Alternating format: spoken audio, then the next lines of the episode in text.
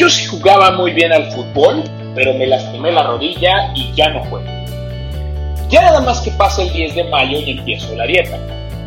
Este paquete de cigarrillos y ahora sí lo dejo.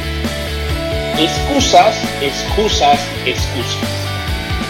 Hola, soy Myron Castro y de nuevo estoy aquí para compartirte un resumen en menos de 3 minutos y medio del libro de Brian Tracy, Sin excusas, el poder de la autodisciplina.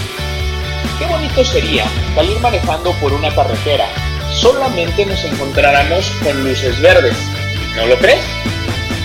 Pero, siendo realistas, ¿qué tan probable es que algo así ocurra? En la vida siempre se nos van a ir presentando dificultades. Es imposible ir siempre con, con circunstancias a favor. Una de las dificultades que nos vamos a encontrar es que aquellas cosas que parecieran perjudiciales se ven muy divertidas, mientras que aquellas cosas que nos resultan beneficiosas parecieran ser muy aburridas. ¿Nunca has escuchado, por ejemplo, a un estudiante decir en medio de la fiesta mientras está divirtiendo algo como, aburrida está la fiesta, preferiría estar haciendo mi ensayo de física? Lo cierto es que si nos la pasamos esperando a que nos llegue por arte de magia unas ganas locas de hacer aquello que nos resultará beneficioso, se nos pasarán los días, semanas, meses y años y no llegarán por sí solas. Así es que, si llevas un buen rato poniendo excusas para realizar una tarea que es tediosa pero necesaria, solo tienes dos opciones. La realizas o la desechas. De otro modo va a estar dándote vueltas en la cabeza generando estrés y ansiedad. Los dos enemigos más importantes del éxito, la felicidad y la autorrealización, siguen el camino de la, mejor, de la menor resistencia y el deseo de la conveniencia.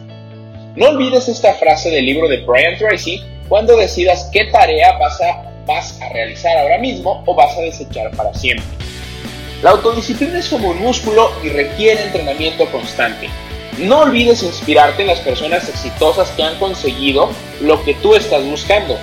Lee o investiga sobre ellos para inspirarte.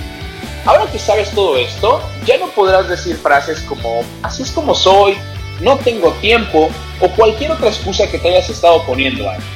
Ahora lo sabes, para hacer una actividad que no te gusta pero te va a beneficiar se requiere autodisciplina y solo tú eres responsable de entrenarla. ¿Cómo debes entrenar tu autodisciplina? Debes empezar con comprometerte con pequeñas cosas como llegar siempre puntual a tu trabajo o levantarte a una hora de vida en la mañana. Y sin importar qué impedimento haya, cúmplelo. Vas a fallar, pero no te preocupes. La autodisciplina te hará volver a intentarlo y cada vez vas a fallar con menos frecuencia. Una vez que hayas desarrollado la autodisciplina tendrás un superpoder, el poder sobre tus acciones. Úsalo responsablemente, Parker porque con un gran poder viene una gran responsabilidad. Recuerde que para ser un mejor consultor debes invertir tiempo en capacitarte y desarrollar tus habilidades. Te dejaré el enlace a un resumen más amplio de este libro y al libro por si deseas comprarlo en Google Play. Aprende más, desarrollate y saca la mejor versión de ti.